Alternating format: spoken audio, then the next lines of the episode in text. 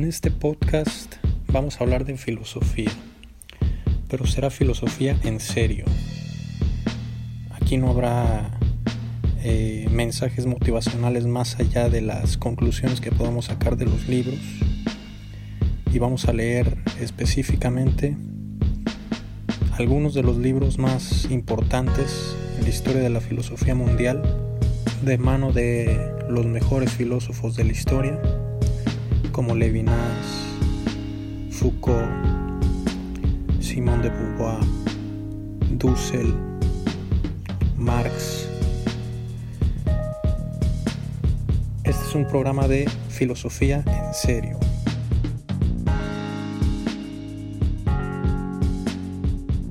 Bien, vamos a continuar. Eh, nos quedamos entrando en el subcapítulo de valor de uso en la página 21 y para ver también el esquema de la espiral de la vida. Les recomiendo que mm, si no tienen el libro, vayan a la página eh, de Enrique Dussel la voy a dejar en el texto transcrito. Ahí pueden visualizar el libro gratis. Son muy útiles los esquemas que dibuja a lo largo del libro. El esquema tiene primero a un sujeto vivo. Es el comienzo del proceso dialéctico. Es uno de los extremos de la relación dialéctica entre el sujeto vivo y el satisfactor o la cosa útil. Empieza el sujeto vivo que siente una necesidad y esta necesidad atrapa a la utilidad del satisfactor. Este satisfactor depende de la necesidad, va en función de la necesidad. Por ejemplo, si yo necesito una cuchara, esa cuchara dependerá de mi necesidad. No es lo mismo querer una cuchara, por ejemplo, para una sola noche o un solo día. En ese caso yo escojo una cuchara que sea desechable. El que sea desechable o no y el que satisfaga necesidades distintas implica necesariamente las condiciones o la constitución física del satisfactor. La cuchara desechable tiene que ser de otro material. Tiene que ser, por ejemplo, de un plástico. No la voy a usar diario o no la voy a usar por un tiempo prolongado, sino por un corto tiempo o una sola vez. Es desechable. En cambio, la de mi casa tiene que ser de metal porque quiero que me dure si es posible, mucho tiempo. Ahora no es lo mismo querer una cuchara para un solo día que querer una cuchara para un solo día lujoso o para una fiesta de lujo. En ese caso no solo necesito una cuchara desechable, sino necesito una cuchara desechable que sea bonita, que sea bella o que sea estéticamente gozable es otra necesidad que implica otro satisfactor. A una necesidad particular hay un satisfactor particular. No hay necesidades generales, solo existen necesidades particulares. No hay necesidad en general. Uno no tiene necesidad general, nunca siempre tiene necesidades particulares que exigen satisfactores particulares con constituciones físicas particulares. Ahora, este satisfactor después genera un residuo. En el caso de las cucharas desechables es fácil de detectar, pero en el caso de la cuchara que tengo en mi casa o que tenemos en nuestras casas, es más difícil cuál es el residuo. Y este es el punto clave para entender por qué es una espiral y no un ciclo de la vida. no es un ciclo de la vida. Económicamente hablando es una espiral que se va cerrando, se va haciendo cada vez más pequeña. Es la espiral de la vida. El residuo es el punto clave para entender por qué es una espiral. Pero regresemos al ejemplo. En el caso de la cuchara de casa, el residuo es el desgaste. Se va desgastando la cuchara. No es la misma cuchara del principio. Con cada uso, con cada lavada, porque la necesito limpia, así es como la necesito siempre, limpia. Y hay algunas veces que no, porque la usé hace cinco minutos y la voy a cambiar del cereal a un yogur, por ejemplo, y utilizo la misma. No es que, y hablando en serio o estrictamente, no es que esté sucia, sino que está limpia para lo que yo voy a usarla. Solamente está manchada, por ejemplo, de leche, o de mi saliva, o de yogur y eso para mí en ese momento no significa suciedad. Para mí está limpia y por eso la uso. Y cuando alguien utiliza una cuchara sucia, entre comillas, para esa persona está suficientemente limpia para el uso que le va a dar.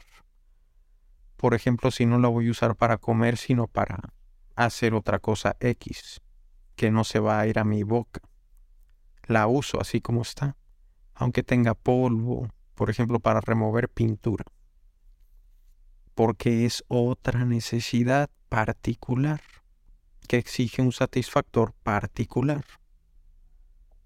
Siempre hay residuo entonces, ya sea desgaste o consumo total,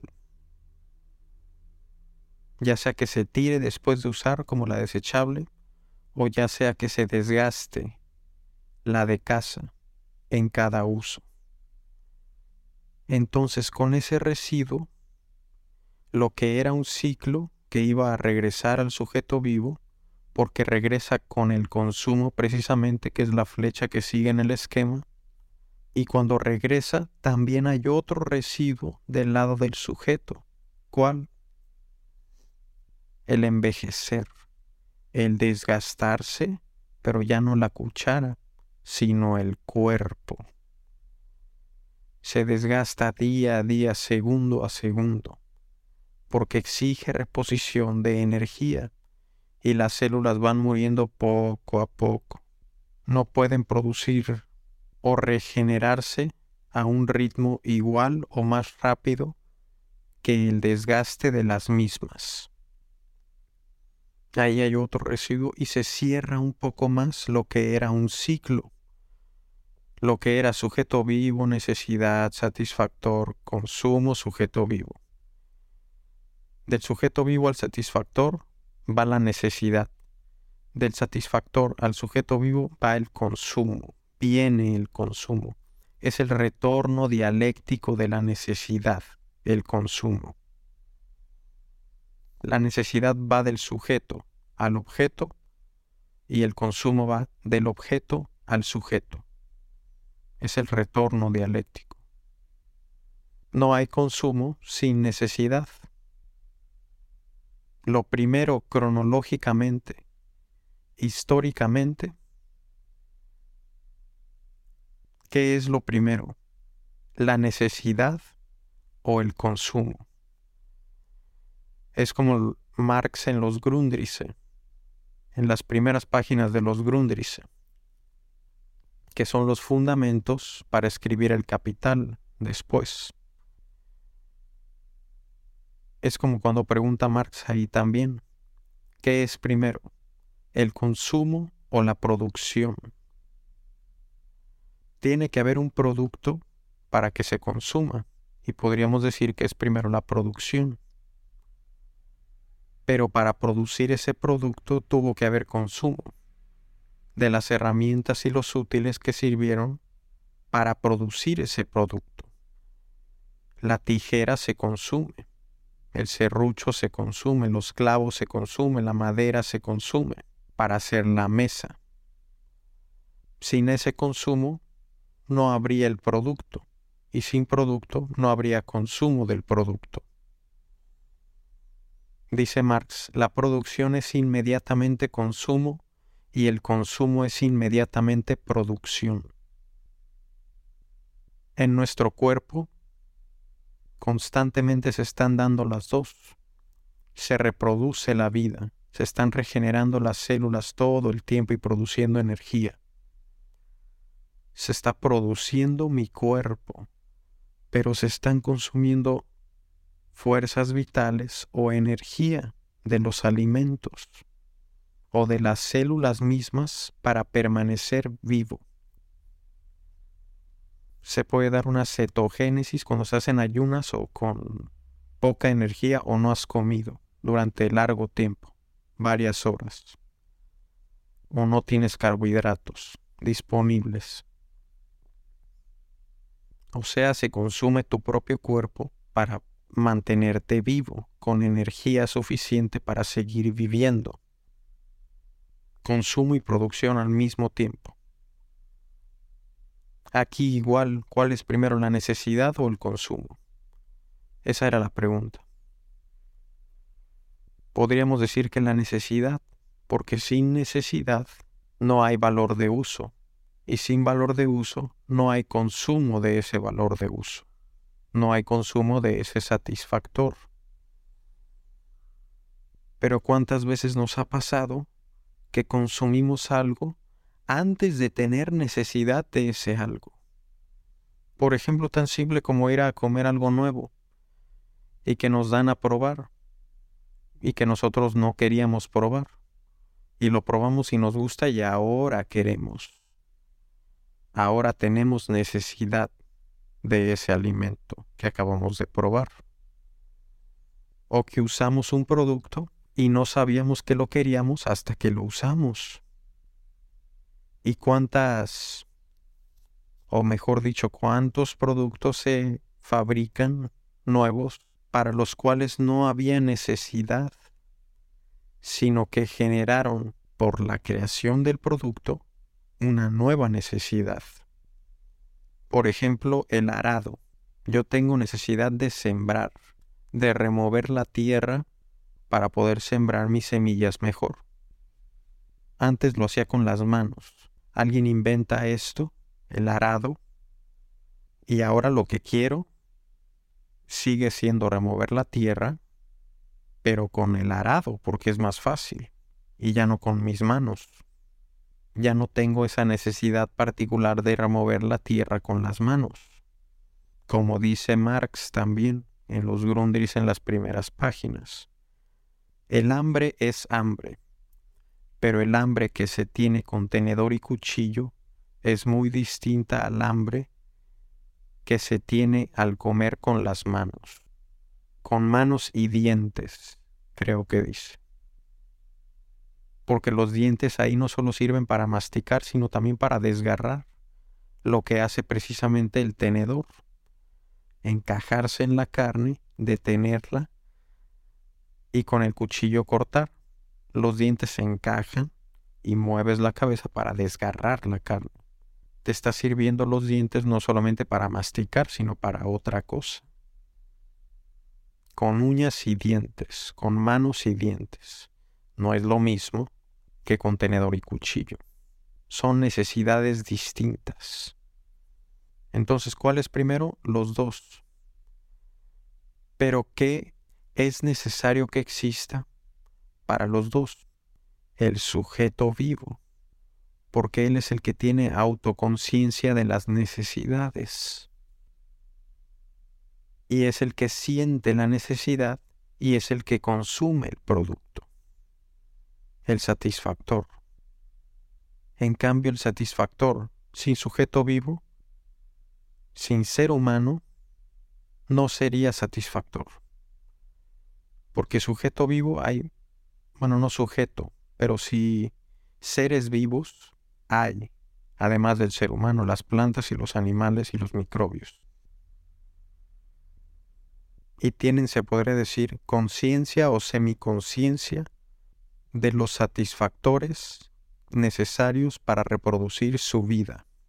Semiconciencia en el caso de las plantas y una conciencia gradualmente superior en los animales, hasta llegar a los primates o animales inteligentes como los perros, los cerdos, los delfines, las aves, pero no tienen autoconciencia. Y si no tienen autoconciencia, no llegan a la conciencia de la necesidad, que la necesidad la siento yo, y soy consciente de esa conciencia de querer o desear algo. No habría ser, no habría mundo sin el ser humano. No habría palabras, no habría necesidad ni consumo. Porque para que el consumo aparezca como consumo, tiene que haber un ser consciente de ese consumo. Y para que exista conciencia de consumo debe de haber autoconciencia. Y no la habría. El sujeto vivo es el detonante, el verdadero detonante de este proceso dialéctico y de todo, el ser humano. Es el detonante de esta espiral de la vida, que gracias a su autoconciencia se puede poner en un saber, se puede ordenar, se puede poner en palabras ordenadas, puede llegar a ser. Pues bien, se nos fue todo un episodio explicando este esquema. Tendremos que dejar el valor de uso, que era lo que íbamos a entrar, para el próximo episodio. El primero de los tres valores. Valor de uso, valor y valor de cambio. A mí se me dificultó bastante entender el concepto de valor a secas. En mi mente como que esperaba un adjetivo, así como valor de uso, valor de cambio, esperaba un adjetivo para la palabra valor a secas, pero no, es preciso dejarlo así sin adjetivo, porque al hablar de valor a secas se habla de eso, del valor de las cosas. Es su valor. Ya lo vamos a ver después. Por el momento lo dejamos aquí. Espero estén disfrutándolo y que tengan un excelente día. Hasta la próxima.